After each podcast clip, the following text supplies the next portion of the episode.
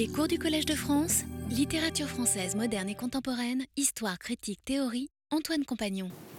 Ce cours aura deux parties. Je reviens pour commencer sur la ville et sur le poème en prose que nous lisions la semaine dernière et j'aborderai euh, en cours de séance un quatrième dossier, une quatrième chose moderne, objet de l'ambivalence de Baudelaire.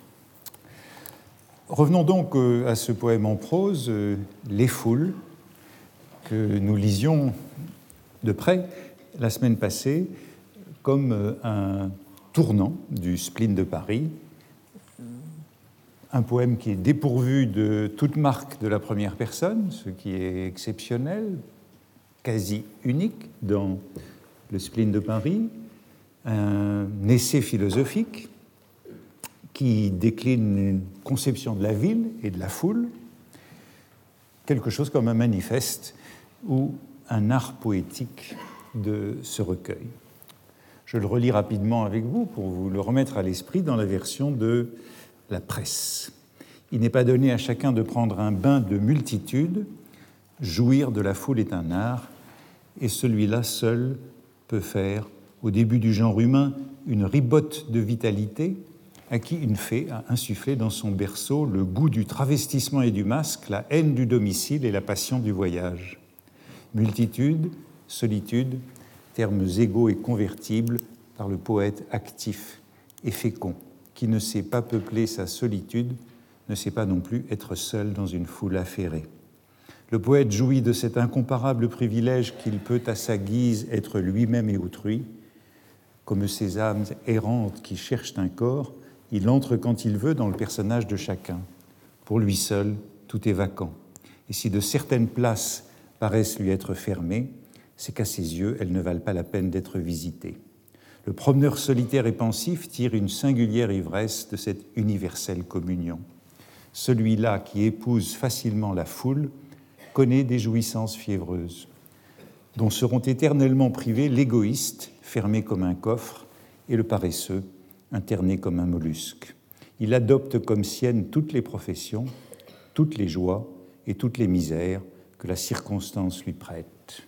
Ce que les hommes nomment amour est bien petit, bien restreint et bien faible comparé à cette ineffable orgie, à cette sainte prostitution de l'âme qui se donne tout entière, poésie et charité, à l'imprévu qui se montre, à l'inconnu qui passe. Nous en étions à ce paragraphe, à cette strophe, ayant passé de, l'ivresse de la foule, de cette ribote de vitalité, de cette jouissance, à l'universelle communion et à la sainte prostitution de l'âme, autrement dit du profane au sacré, vers euh, un nouvel avatar de la prisca theologia, de la théologie primitive, comme euh, union mystique de l'un et du multiple, substitution sacrificielle, prostitution sacrée, réversibilité, poésie et charité,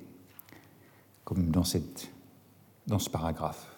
J'insistais aussi, pour finir, la semaine dernière, sur la manière dont Baudelaire était revenu de la ville moderne, Paris, le boulevard, à la ville éternelle, Babylone, ou de Paris à Babel, la ville comme grande prostituée, et aussi sur la vie, la ville moderne comme lieu d'un nouveau paganisme ou d'un retour au paganisme. C'est le mouvement que nous analysions euh, ligne à ligne la dernière fois. En vérité, tous les premiers fragments de fusée vont dans le même sens de cette lecture euh, mestrienne de la ville, à la manière de Joseph de Maistre, dans une vision qui est à la fois positive et négative, euphorique et dysphorique, d'extase et d'horreur, encore une fois ambivalente, du rapport à la foule comme prostitution à la fois profane et sacrée. Souvenez-vous du premier euh, fragment des fusées. L'amour, c'est le goût de la prostitution il n'est même pas de plaisir noble qui ne puisse être ramené à la prostitution. Dans un spectacle, dans un bal, chacun jouit de tous.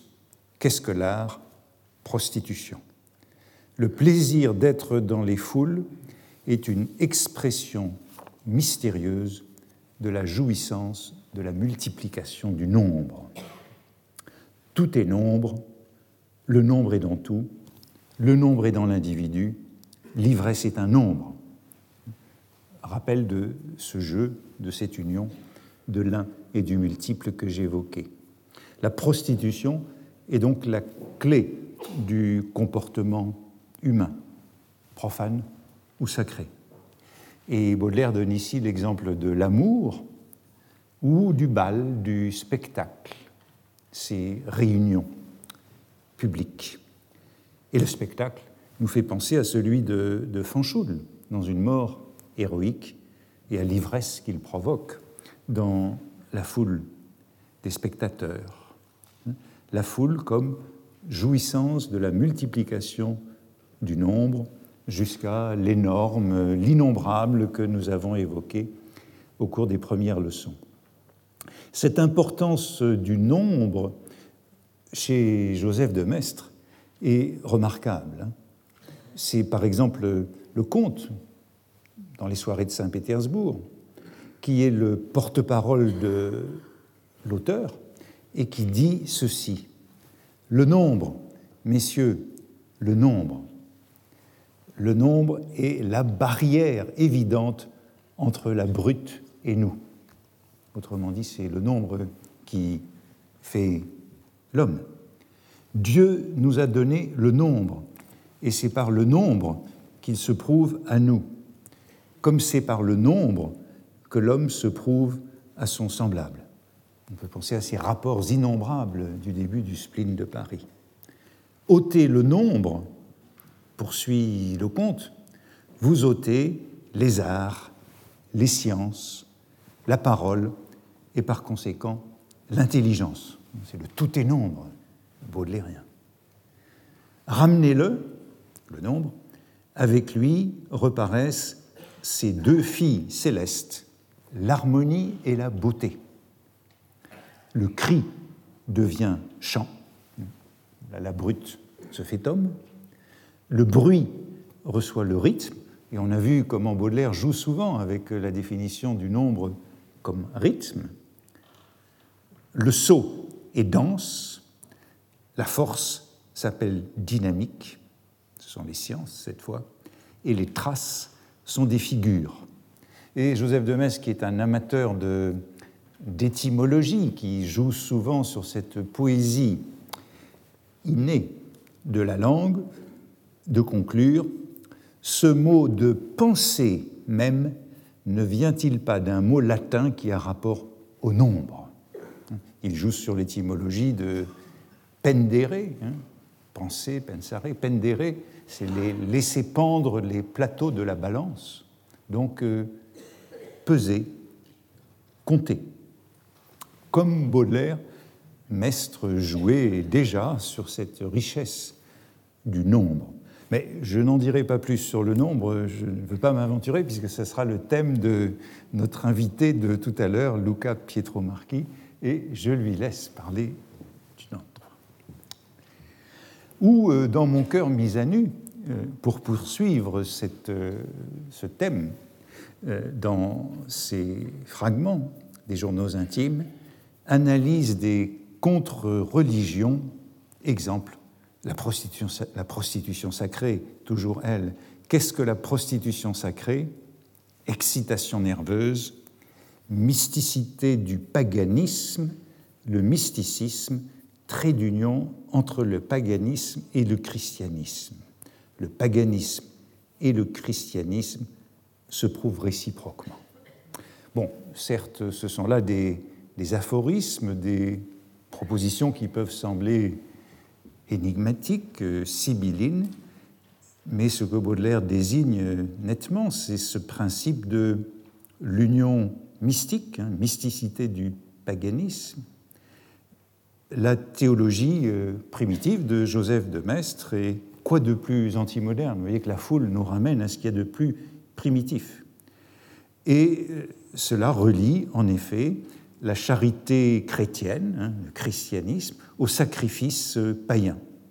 et c'est ainsi qu'on passe de la substitution sacrificielle que j'évoquais la dernière fois, de la prostitution sacrée des religions primitives, à la charité chrétienne. Et voilà pourquoi il y a cette preuve réciproque du paganisme et du christianisme. Elle se trouve, c'est manifeste chez Joseph de Maistre, elle se trouve dans le fait que tous deux, paganisme et christianisme, reposent sur le même dogme universel, celui de la réversibilité, que Joseph de Maistre appelle le grand mystère de l'univers dans les soirées de Saint-Pétersbourg. C'est lui qui relie le paganisme primitif et la révélation chrétienne et qui fait qu'elles se prouvent l'une l'autre comme version de l'universel principe. Comme l'écrit de Maistre, chaque dogme du christianisme se rattache aux lois fondamentales du monde spirituel. Ou peut-être avais-je cité cela la semaine passée, je ne sais plus, le juste, en souffrant volontairement, ne satisfait pas seulement pour lui, mais pour le coupable par voie de réversibilité, c'est le dogme de la communion des saints, et Joseph de Metz de commenter, c'est une des plus grandes et des plus importantes vérités de l'ordre spirituel. Vous trouverez ça partout. Il dit encore dans les considérations sur la France, le dogme universel, c'est celui de la réversibilité des douleurs, de l'innocence au profit des victimes, et il a été consacré par le christianisme. Pour Joseph de Metz, c'est de l'ordre de la vérité innée. Nous avons, il y a en homme, cette vérité innée de la réversibilité.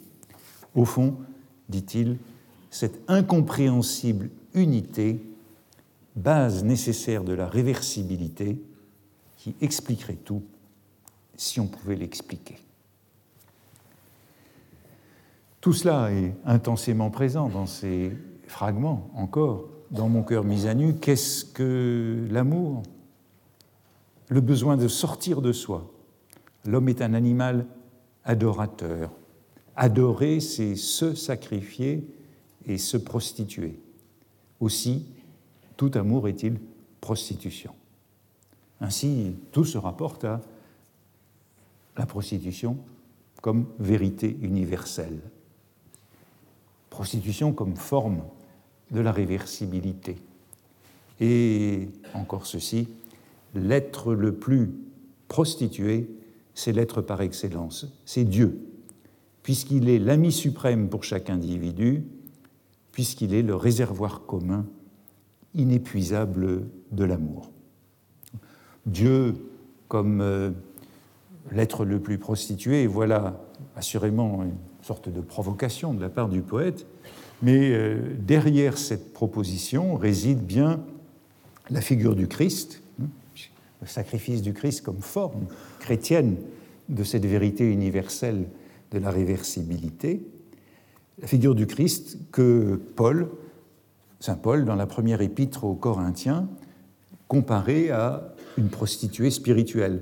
Alors j'ai effleuré cette idée la semaine passée et j'ai reçu un message outré d'une auditrice parce que j'avais bah, suggéré cette idée. Euh, je songeais au mariage du Christ et de son Église comme union non pas charnelle mais spirituelle, mais sur l'exemple de la prostitution. Dans le chapitre 6, versets 15 à 17 de cette première épître aux Corinthiens, Ne savez-vous pas que vos corps sont des membres du Christ? Prendrai-je donc, donc les membres du Christ pour en faire les membres d'une prostituée? Loin de là. Ne savez-vous pas que celui qui s'unit à la prostituée est un seul corps avec elle?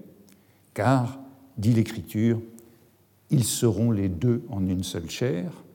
Au contraire, celui qui s'unit au Seigneur est un seul esprit avec lui. Donc bien une métaphore de cette prostitution charnelle qui est évidemment supprimée en euh, cette union spirituelle des membres de l'Église avec le Christ. Dans la Vulgate, le terme qui est utilisé pour prostituée, c'est le terme méritrix. Et c'est-à-dire à Rome, les prostituées qui étaient enregistrées par opposition aux prostibulés qui étaient les qui donnent le mot prostituée en français dans nos langues. Pour Baudelaire, euh, le caractère religieux, sacré, mystique, primitif, hein, du rapport du poète à la foule urbaine moderne est incontestable. Hein. Ivresse, tout le vocabulaire est là, ivresse, noces, communion, poésie et charité. Le schéma paulinien est transposé à la grande ville. Le sublime moderne, c'est celui du promeneur solitaire, non pas donc, comme on l'avait vu la semaine passée, dans les forêts, mais parmi les foules urbaines, c'est-à-dire le rôdeur parisien, selon l'autre titre que Baudelaire proposait au moment de la rédaction de ces foules. Et bien sûr, il y a de l'ironie dans cette substitution, dans ce retour à Babel ou à Babylone, mais il y a aussi le plus grand sérieux. Ces noces avec la foule urbaine, elles sont d'ailleurs décrites en termes exactement semblables dans Le peintre de la vie moderne. C'est une idée que Baudelaire reprend à propos de Constantin Guis. Voici le peintre de la vie moderne dans Le Figaro, dans sa première publication dans Le Figaro. La foule est son domaine comme l'air est celui de l'oiseau, comme l'eau celui du poisson. Sa passion et sa profession, c'est d'épouser la foule, en italique, et donc euh, cette même image par laquelle commençaient les foules. Pour le parfait flâneur, peut réfléchir à ce parfait flâneur, hein, pour l'observateur passionné, c'est une immense jouissance que délire domicile dans le nombre dans l'ondoyant, dans le mouvement, dans le fugitif et l'infini. Une parfaite coïncidence avec euh, le, début des foules euh, que nous lisions il y a un instant.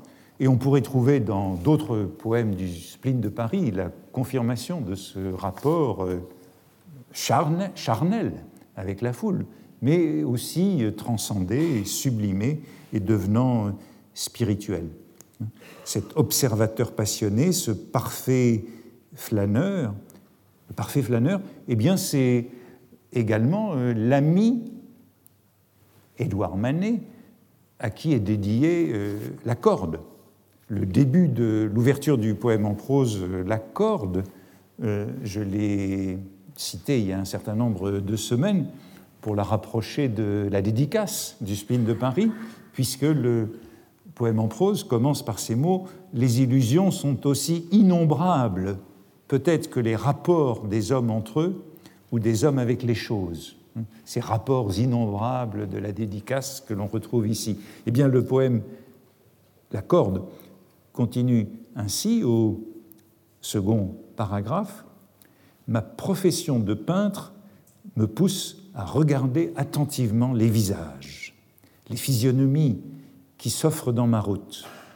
Et vous savez quelle jouissance nous tirons de cette faculté qui rend à nos yeux la vie plus vivante et plus significative que pour les autres hommes.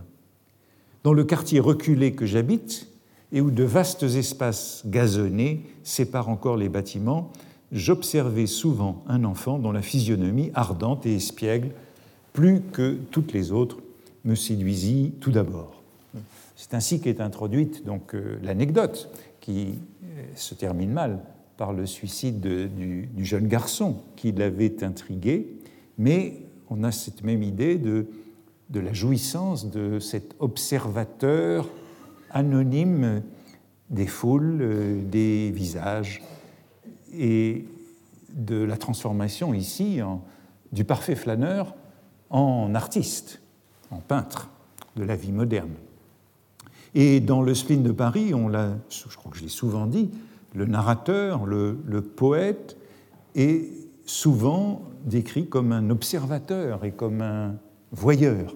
Alors si je poursuis euh, la lecture, être hors de chez soi et pourtant se sentir partout chez soi, ce qui à mes yeux est un peu une définition du, dandy, peut-être la définition même du dandy, qui est toujours à la fois dedans et dehors. Voir le monde, être au centre du monde et rester caché au monde, tels sont quelques-uns des moindres plaisirs de ces esprits indépendants, passionnés, impartiaux, que la langue ne peut que maladroitement définir. Le dandy, le peintre de la vie moderne.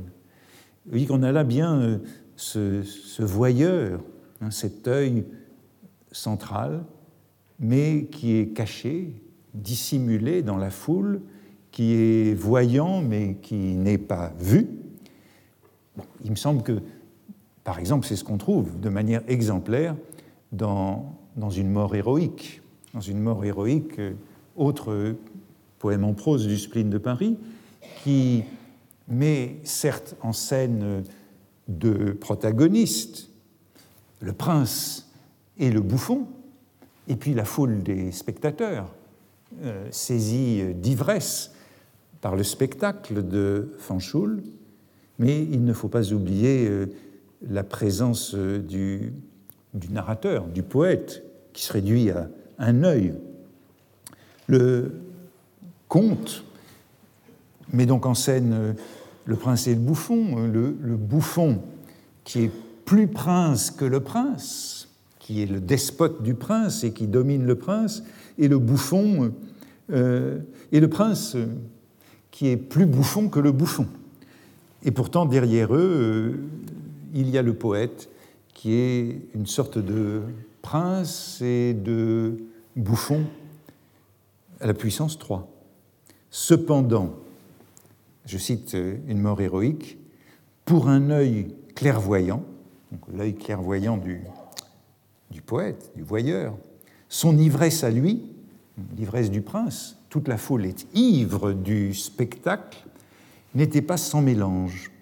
Se sentait-il vaincu dans son pouvoir de despote, humilié dans son art de terrifier les cœurs et d'engourdir les esprits, frustré de ses espérances et bafoué dans ses prévisions, de telles suppositions, non exactement justifiées, mais non absolument injustifiables, traversèrent mon esprit pendant que je contemplais le visage du prince, sur lequel une pâleur nouvelle s'ajoutait sans cesse à sa pâleur habituelle, comme la neige s'ajoute à la neige. Très belle image que celle de, ce blanc sur blanc euh, du, du, prince et du despote qui en fait le double du bouffon, puisqu'on se représente euh, ce bouffon comme euh, le mime de bureau, vêtu de blanc et maquillé de blanc. Hein. Ce, ce prince des funambules sur le boulevard euh, du crime, détruit en 1862 que j'évoquais à propos de Paris. Et Baudelaire continue justement, ici, dans Le peintre de la vie moderne, l'observateur est un prince, en italique, est un prince qui jouit partout de son incognito, comme dans les mille et une nuits. L'amateur de la vie fait du monde sa famille, comme l'amateur du beau sexe compose sa famille de toutes les beautés trouvées, trouvables et introuvables, comme l'amateur de tableaux vit dans une société enchantée de rêves peints sur toile. La société enchantée de rêves peints sur toile qui nous rappelle ces panoramas et ces dioramas euh, évoqués il y a quelques séances. On peut aussi le comparer, lui, le, prince, l'observateur, prince, le poète, l'homme des foules qui devient artiste, à un miroir aussi immense que cette foule. Dans une variante de ce euh, miroir euh, stendhalien, promener maintenant le long du boulevard. Un kaléidoscope doué de conscience. Et vous voyez qu'on retrouve beaucoup des images que nous avions déjà évoquées, qui sont là, ce kaléidoscope doué de conscience qui, à chacun de ses mouvements, représente la vie multiple et la grâce mouvante de tous les éléments de la vie. C'est un moi, c'est un moi insatiable du non-moi, voilà l'épousaille, hein, qui, à chaque instant, le rend et l'exprime en images plus vivantes que la vie elle-même, toujours instable fugitive. Tout homme, disait un jour M. G, dans une de ses conversations qui l'illumine d'un regard intense et d'un geste évocateur, tout homme qui n'est pas accablé par un de ces chagrins d'une nature trop positive pour ne pas absorber toutes les facultés, qui n'est pas absorbé par le spleen, le chagrin, et qui s'ennuie au sein de la multitude, est un sot, un sot, et je le méprise. Multitude est donc bien le lieu de cette jouissance, et on voit qu'on a ce sein de la multitude, ce sein de la multitude, ici, qui nous rappelle le bain de multitude de la dernière fois du début des foules et du spleen de Paris. Et c'est encore une transition. Jean-Luc Steinmetz nous demandait la semaine passée, dans son propos, ce bain de multitude que je commentais la dernière fois, est-ce qu'il ne viendrait pas de Thomas de Quincy, lui aussi? Mais je ne le crois pas et je ne l'y trouve pas. Je crois qu'il est bien de Baudelaire. Et comme je l'ai montré la semaine passée, qu'il est bien une audace de Baudelaire, sans exemple antérieur. Savoir être seul dans la foule, comme être nombreux tout seul, c'est donc bien cela l'art de celui que Baudelaire appelle le parfait flâneur, le peintre de la vie moderne. La métaphore érotique de l'union de l'artiste avec la foule est elle aussi reprise dans cette page du peintre de la vie moderne. Amour de la vie universelle, communion et prostitution sont synonymes au sens de l'amour spirituel et de la charité. Bon, je le disais, il y a de l'ironie dans ce jeu avec euh, l'orthodoxie chrétienne, mais c'est une parodie qui est sans doute sacrilège, mais aussi euh, sublime ou pieuse. Et lorsque Baudelaire parle de charité, poésie ou charité, nulle nécessité d'y voir de l'ironie. Enfin, derrière ces pages du spleen de Paris et du peintre de la vie moderne, il y a un dernier joint que je voudrais euh, montrer. Entre ce promeneur solitaire, ce rôdeur parisien, et euh, la prostitution sacrée. Cela tient à un mot, un seul mot, qu'on pourrait presque dire euh, matriciel de ce rapprochement que fait Baudelaire et qui est donc euh, récurrent entre la ville et la religion primitive. Euh, ça tient à un mot et un mot que je trouve, euh, encore une fois, dans les paradis artificiels. Et j'ai dit souvent que c'était bien un texte fondateur de la vision baudelairienne de la ville, de cette ville de Londres, le Londres de Quincy. Mais voici donc les paradis artificiels dans l'édition originale. Le jeune homme avait, euh, dans le texte de Baudelaire, hein, le jeune homme avait une, mais le jeune homme avait une autre amie dont il est temps que nous parlions je voudrais, pour raconter dignement cet épisode, dérober, pour ainsi dire, une plume à l'aile d'un ange. Tant ce tableau m'apparaît chaste, plein de candeur, de grâce et de miséricorde. La candeur et la miséricorde des bas-fonds de la ville, de la ville du crépuscule du soir. De tout temps, dit l'auteur, Baudelaire passe à la traduction, adaptation, je m'étais fait gloire de converser familièrement, more socratico, avec tous les êtres humains, hommes, femmes et enfants, que le hasard pouvait jeter dans mon chemin. Habitude favorable à la connaissance de la nature humaine, au bon sentiment et à la franchise d'allure qui et à la franchise d'allure qui conviennent à un homme voulant mériter le titre de philosophe. Car le philosophe ne doit pas voir avec les yeux de cette pauvre créature bornée qui s'intitule elle-même l'homme du monde, remplie de préjugés étroits et égoïstiques. On avait vu cette référence à l'égoïsme tout à l'heure dans Les Foules. Hein. Mais doit au contraire se regarder comme un être vraiment catholique, au sens universel et puis au sens de la communion et de la charité.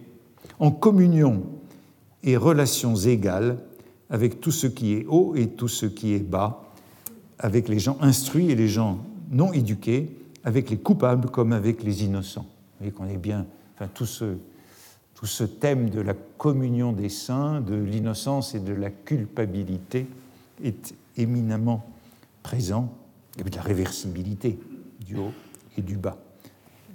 Baudelaire le retrouve chez Quincy. Plus tard, parmi les jouissances octroyées par le généreux opium, nous verrons se reproduire cet esprit de charité et de fraternité universelle, les idéaux de 1848, mais activés et augmentés par le génie particulier de l'ivresse. Dans les rues de Londres, plus encore que dans le pays de Galles, l'étudiant émancipé était donc une espèce de péripatéticien, un philosophe de la rue, comme Aristote philosophait en déambulant, méditant sans cesse à travers le tourbillon de la grande cité. Une image qu'on a vue souvent, celle de ce tourbillon. L'épisode en question peut paraître un peu étrange dans les pages anglaises, car on sait que la littérature britannique pousse la chasteté jusqu'à la pruderie, mais ce qui est certain, c'est que le même sujet, effleuré seulement par une plume française, aurait rapidement tourné au shocking, tandis qu'ici, il n'y a que grâce et décence. Pour tout dire en deux mots, notre vagabond s'était lié d'une amitié platonique avec une péripatéticienne de l'amour. Péripatéticienne, ici soulignée en italique. On a donc ce jeune homme plongé dans le tourbillon de la grande cité, dans ses bas-fonds, une espèce de péripatéticien, un philosophe de la rue, qui a fait la connaissance d'une jeune fille, une péripatéticienne de l'amour. En l'occurrence, c'est la jeune Anne, et l'un et l'autre sont pris dans ce que le texte un peu plus bas appelle le fourmillement de la grande ville regorgeante d'activité. C'est Oxford Street décrit comme ce fourmillement. Mais bien sûr, il vaut la peine de retourner au texte original que Baudelaire traduit ici et adapte, texte de Quincy, et au fond de tout, il y a un mot qui allie, qui accouple mystiquement le péripatéticien et la péripatéticienne, le philosophe de la rue et la prostituée. Voici le passage en anglais. Being myself at that time of necessity a peripatetic or a walker of the streets, I naturally fell in more frequently with those female peripatetics who are technically called streetwalkers. Et on voit ce mot magnifique hein, du streetwalker, ce mot valise, qui est au fond euh, de cette analogie. Euh, ça fait penser là aussi à toutes les pages de Joseph de Maistre sur les étymologies de ce genre de mot valise. Au fond de tout cela, il y a donc ce mot streetwalker que Baudelaire euh, ne sait pas traduire, évidemment. Il échoue à traduire streetwalker et il saute par-dessus, mais on a dans ce mot euh, toute la motivation et la remotivation de la thématique baudelairienne de la philosophie de la rue et de la prostitution. Alors c'est intéressant de, comme toujours, de rechercher les mots. Quand Baudelaire dit, écrit une péripatéticienne en italique de l'amour. Euh, euh, si on recherche péripatéticienne dans le trésor de la langue française, le malheur, que, le malheur c'est toujours le même, c'est que ceci est la première attestation du mot euh, dans les paradis artificiels en français. Un peu le même problème que celui des lesbiennes. Qu'était une péripatéticienne en 1860 Comme euh, Claude Pichois demandait euh, qu'était une lesbienne en, au moment où Baudelaire voulait intituler son recueil poétique Les lesbiennes? Était-ce seulement une habitante de Lesbos?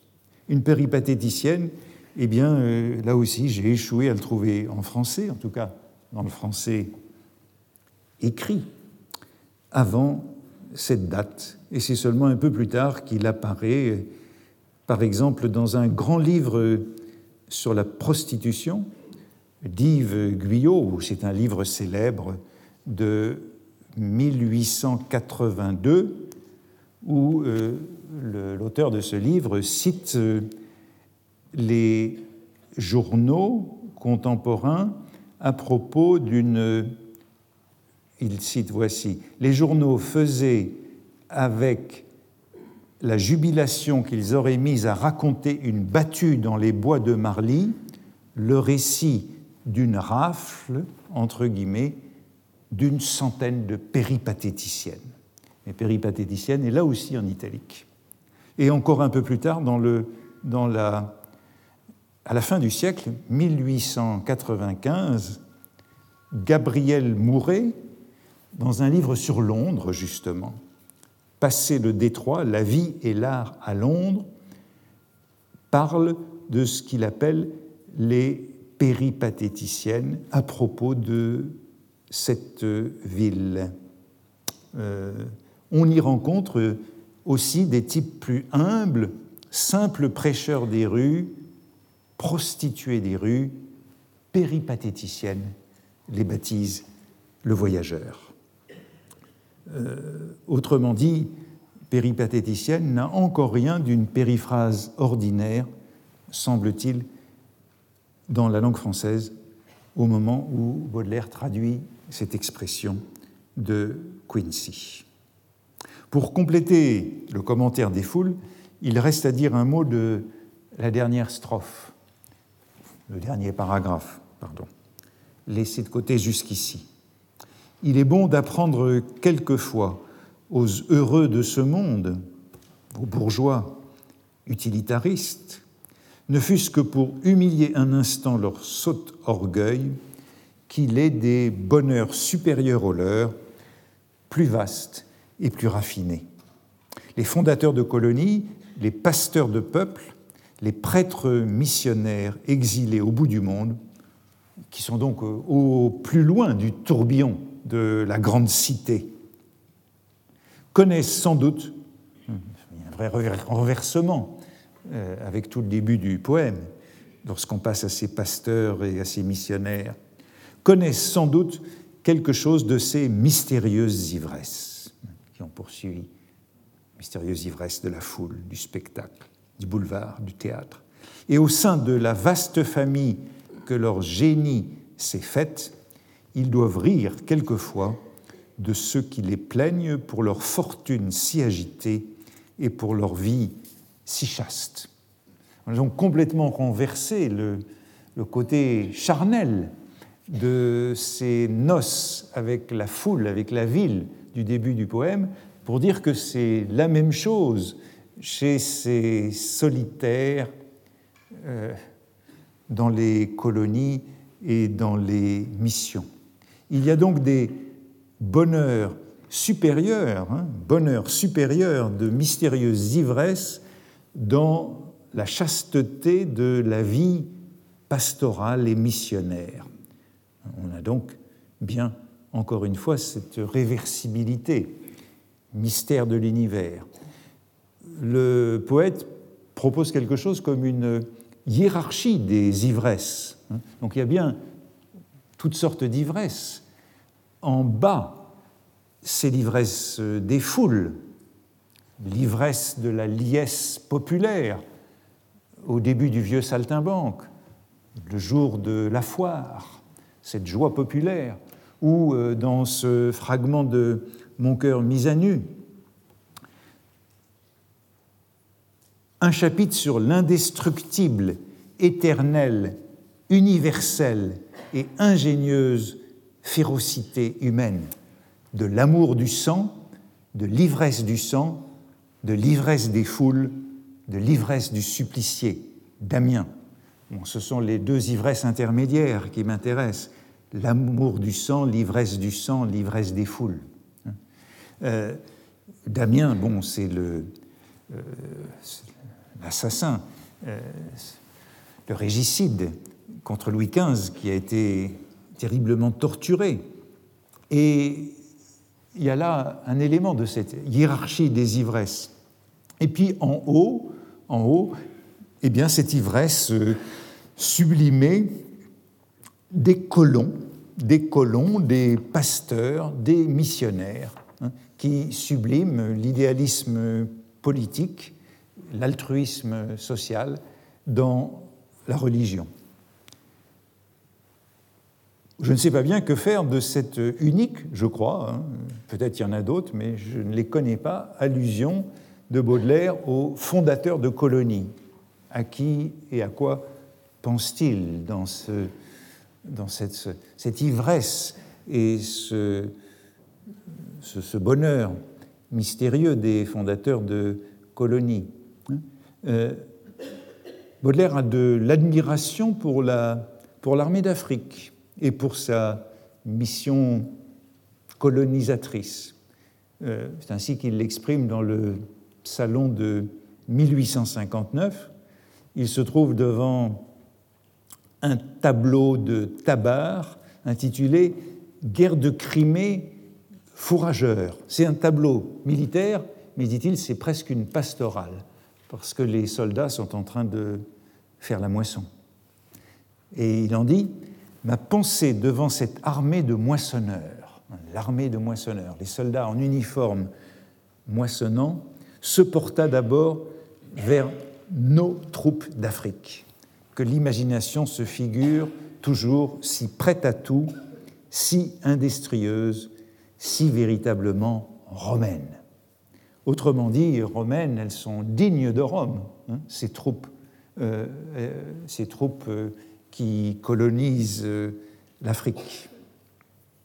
C'est encore cette ivresse supérieure, dans la hiérarchie des ivresses, celle des missionnaires, celle des pasteurs, c'est encore celle que procure la comédie ou la littérature, c'est celle de l'artiste, et je crois que je citais la semaine passée, mais je ne m'en souviens pas, ce fragment de Mon cœur mis à nu, ivresse d'humanité, grand tableau à faire, dans le sens de la charité, que nous retrouvons une fois de plus, dans le sens du libertinage, avec euh, réversibilité entre charité et libertinage, dans le sens littéraire ou du comédien. Quel est le sens littéraire ou du comédien de cette euh, ivresse d'humanité? Ben, Je crois que c'est celui des foules, c'est celui de la corde, tel que l'exprimait Manet au début, ou Manet, l'ami, l'ami peintre, au début du poème La corde, c'est encore celui de Fanchoul, le comédien, dans une mort héroïque dont Baudelaire dit ceci de Fanchoul Ce bouffon allait, venait, riait, pleurait, se convulsait avec une indestructible auréole autour de la tête. Auréole invisible pour tous, mais visible pour moi. On revient à ce thème du poète qui est le voyeur, le seul observateur. Auréole invisible pour tous, mais visible pour moi, où se mêlaient dans un étrange amalgame les rayons de l'art et la gloire du martyr. Fanchoul me prouvait d'une manière péremptoire, irréfutable, que l'ivresse de l'art est plus apte que tout autre à voiler les terreurs du gouffre, etc. Donc l'ivresse de l'art, c'est bien celle de Fanchoul. Une sorte de, Damien exécuté par le prince. On peut aussi penser à des fragments comme unissant ces différents types d'ivresse, ces fragments de mon cœur mis à nu. Étant enfant, je voulais être tantôt pape, mais pape militaire, tantôt comédien. Ce qui réunit exactement tous ces types d'ivresse du pasteur missionnaire et du soldat. Ainsi, la vie moderne, c'est-à-dire cette ivresse religieuse des grandes villes, comme dit Baudelaire, l'ivresse religieuse des grandes villes, c'est bien une contre-religion, hein, c'est la contre-religion, c'est un retour, euh, une régression vers ce paganisme primitif. Avec ironie, encore une fois, mais grand sérieux. Et Baudelaire exalte les voyants dans plusieurs fragments encore de Mon cœur mis à nu. Il n'existe que trois êtres respectables, le prêtre, le guerrier, le poète. c'est la même chose, le prêtre, le guerrier, le poète, c'est le pape militaire et le comédien, euh, équivalent strict. Savoir, tuer et créer. Les autres hommes sont taillables et corvéables, faits pour l'écurie, c'est-à-dire pour exercer ce qu'on appelle des professions. Où il n'y a de grand parmi les hommes que le poète, le prêtre et le soldat, même configuration, l'homme qui chante, le poète, l'homme qui bénit, le prêtre, l'homme qui sacrifie et se sacrifie, le reste est fait pour le fouet. Derrière ces déclarations, ben, on retrouve une fois de plus la conception mestrienne de la guerre. Tous les textes de Joseph de Maistre au début des soirées de Saint-Pétersbourg sur la guerre et la sacralisation, la mystique de la guerre, la sacralisation du soldat. Dans les foules, le comédien, alors on peut revenir aux foules pour finir, puisque c'est ce poème que je commentais, dans les foules, dans ce dernier paragraphe des foules, le comédien et le poète ne sont pas mentionnés, hein, cette ivresse de l'art, l'artiste est absent des foules, le comédien et le poète ne sont pas mentionnés, cette ivresse supérieure. Là, auprès des, autres hommes grands que sont le colon, le missionnaire, le pasteur, mais on sait qu'ils reviendront tout de suite dans la moralité du vieux saltimbanque. Et j'ai étudié ces poèmes comme, euh, comme un triptyque, hein, les foules, les veuves, les vieux saltimbanques, cette espèce de noyau de 1861-1862 qui fait basculer dans le spleen de Paris. Quelques mots de conclusion. Donc, euh, voilà pour cette jouissance de la foule, ce bain de multitude, cette universelle communion, cette sainte prostitution de l'âme, qui sont des données euh, récurrentes de la relation du poète avec la rue, le boulevard, la ville. Et on voit bien que celle-ci est à la fois moderne et éternelle. C'est le retour de la ville éternelle, de la ville biblique, de la ville de l'Apocalypse. Cependant, cette euh, alliance, cette sorte d'extase philosophique ou poétique du flâneur, elle, est toujours inséparable de son double, de son envers, à savoir la prostitution, pour ainsi dire, euh, profane, la passion ordinaire, la passion grégaire des hommes, de tous ceux qui, justement, ne savent pas être seuls. Il y a toujours cette distinction entre ceux qui savent être seuls, seuls dans la foule et nombreux dans la solitude, et puis euh, les autres, ceux qui ne savent pas être seuls, qui en ont peur, y compris le poète lui-même, à ses heures, comme dans un certain nombre des poèmes en prose. On lit encore dans Mon cœur mis à nu, L'homme aime tant l'homme que quand il fuit la ville, c'est encore pour chercher la foule c'est-à-dire pour refaire la ville à la campagne. Justement, à moins d'être le pasteur, euh, qui, euh, ou le pasteur ou le missionnaire, ou le poète. C'était le thème de la solitude, poème ancien, mais on a vu la semaine passée qu'il était réécrit comme un pendant des foules. Il est réécrit au moment où Baudelaire compose les foules, il est profondément remanié euh, pour sa publication dans la presse, même s'il ne sera pas publié dans la presse. Et j'avais beaucoup parlé euh, la semaine dernière de son dernier paragraphe, mais je n'ai encore rien dit du précédent que voici dans ces deux versions. En 1855, dans Fontainebleau, n'est-ce pas la bruyère qui a dit ce grand malheur de ne pouvoir être seul? Il en serait donc de la solitude comme du crépuscule. À ce moment-là, les poèmes en prose, le crépuscule du soir et la solitude, sont encore articulés. C'est le crépuscule qui rend fou les deux amis du poète, alors qu'il l'apaise. Il en serait donc de la solitude comme du crépuscule. Elle est bonne ou mauvaise, criminelle ou salutaire, incendiaire ou calmante, selon qu'on en use ou selon qu'on a usé de la vie. Et à partir de 1862, le paragraphe est tout à fait remanié, c'est dans la revue de Paris, ici, en 1864, ce grand malheur de ne pouvoir être seul. Dit quelque part la bruyère, comme pour faire honte à tous ceux qui courent s'oublier dans la foule, craignant sans doute de ne pouvoir se supporter eux-mêmes. Et le thème de la foule, qui était absent en 1855, revient ici de manière tout à fait explicite. Ces mots de la Bruyère, pour euh, boucler le cercle, eh bien, euh, Baudelaire les emprunte à l'épigraphe de The Man of the Crowd, L'homme des foules d'Edgar Poe, épigraphe en français, ce grand malheur de ne pouvoir être seul. Euh, Edgar Poe citait la bruyère de Chic, et c'est la citation que reprend Baudelaire, sans revenir au texte de la bruyère, car la bruyère avait écrit, la formule était un peu différente, Tout notre mal vient de ne pouvoir être seul.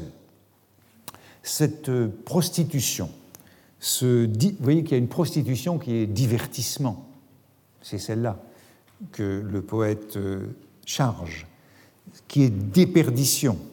Il la condamne, c'est celle qu'il ne cesse de fuir lorsqu'il s'exalte dans les fragments d'hygiène, par exemple. Goût invincible de la prostitution dans le cœur de l'homme, d'où naît son horreur de la solitude. Il veut être deux. L'homme de génie veut être un, donc solitaire. La gloire, c'est rester un et se prostituer d'une manière particulière. Eh bien, cette dualité, les deux prostitutions, c'est cette horreur de la solitude, le besoin d'oublier son moi dans la chair extérieure que l'homme appelle noblement besoin d'aimer. Il y a donc bien deux prostitutions, la prostitution grégaire, la prostitution ordinaire de celui qui ne sait pas être seul, et celle que Baudelaire appelle particulière de celui qu'il appelle l'homme de génie, l'homme des foules, le parfait flâneur, le péripatéticien, le poète ou le philosophe, ou encore le peintre de la vie moderne auquel nous allons venir dans un instant. Et on pourrait ici faire tout un développement du côté de, des fusées et d'hygiène mais ce n'est pas le fil que je voudrais suivre. Je conclurai simplement sur, ces foules en rappelant les deux poèmes qui suivent, Les veuves, Le vieux saltimbanque, qui sont précisément deux cas de solitude. Celle de la veuve, de la veuve pauvre ou de la grande veuve avec bambin, et puis celle de l'artiste déchu. Et dans les deux lieux urbains par excellence, que sont le jardin public, où le poète suit les veuves, et la foire, où il découvre le vieux saltimbanque. Et dans les deux cas, c'est euh, un renouvellement de cette théologie primitive de l'un et du multiple. Et je crois qu'on est là vraiment au plus près de cette euh, ambivalence baudelairienne du moderne et de l'anti-moderne dans cette ville moderne qui exaspère les traits de la religion primitive. D'une certaine façon, on pourrait dire que la ville prouve le christianisme, pour suivre Baudelaire. Ben, J'ai peu de minutes qui me restent pour euh, la seconde partie de ce cours, que j'entame donc, mais je l'entame quand même en quelques minutes. Et euh, c'est en somme le quatrième dossier que je voudrais ouvrir et explorer avec vous sur l'ambivalence ou la dualité de Baudelaire, moderne et antimoderne. En l'occurrence, l'équivoque de la beauté moderne. Et la question que je voudrais poser aujourd'hui et probablement dans les deux prochains cours, c'est celle-ci. Qui sera le peintre de la vie moderne? Je n'ai encore jamais parlé directement de ce texte, le peintre de la vie moderne. J'avais d'abord imaginé de commencer le cours en en parlant, et puis j'ai évité d'en parler, je l'ai laissé pour, euh, pour le bout du cours, mais il a toujours été en toile de fond, et d'ailleurs je l'ai cité assez abondamment aujourd'hui. Il s'agit là, en vérité, chez Baudelaire, d'un projet très ancien, cette quête du peintre de la vie moderne. Le peintre de la vie moderne, le texte, est écrit en 1859-1860, publié en 1863 dans le Figaro, je le vous montrer tout à l'heure. Mais ça fait très longtemps que Baudelaire est à la recherche de cet artiste. Euh, dans le salon de 1845, Baudelaire était encore tout jeune, il avait 24 ans, eh bien, il terminait le salon par euh, un regret.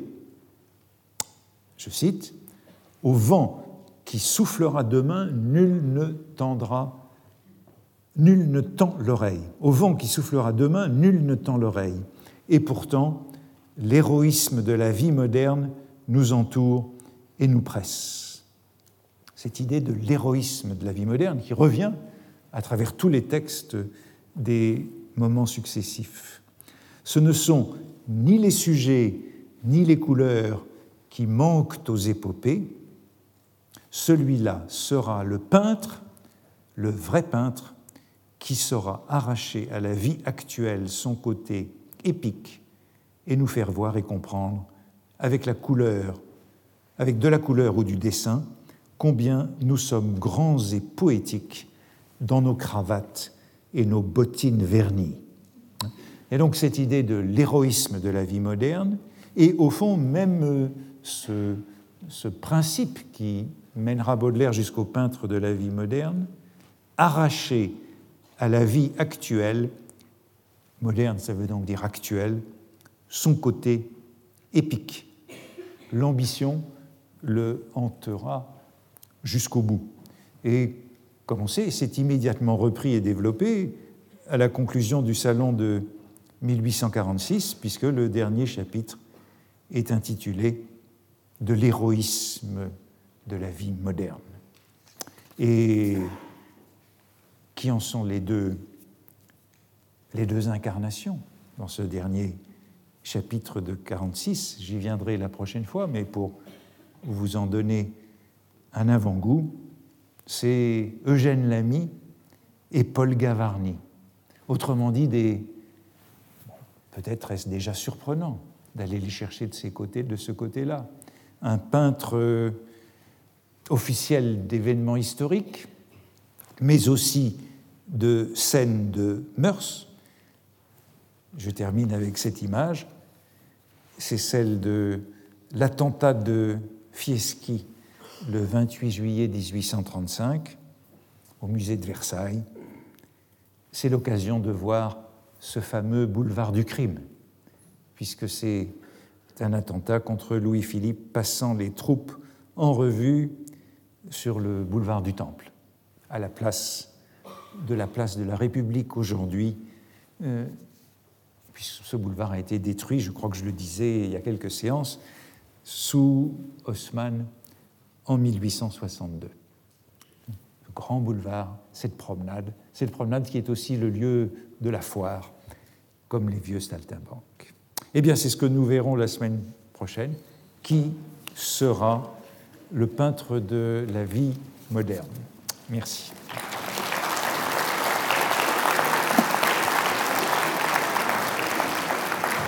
Retrouvez tous les contenus du Collège de France sur www.colège-2-france.fr.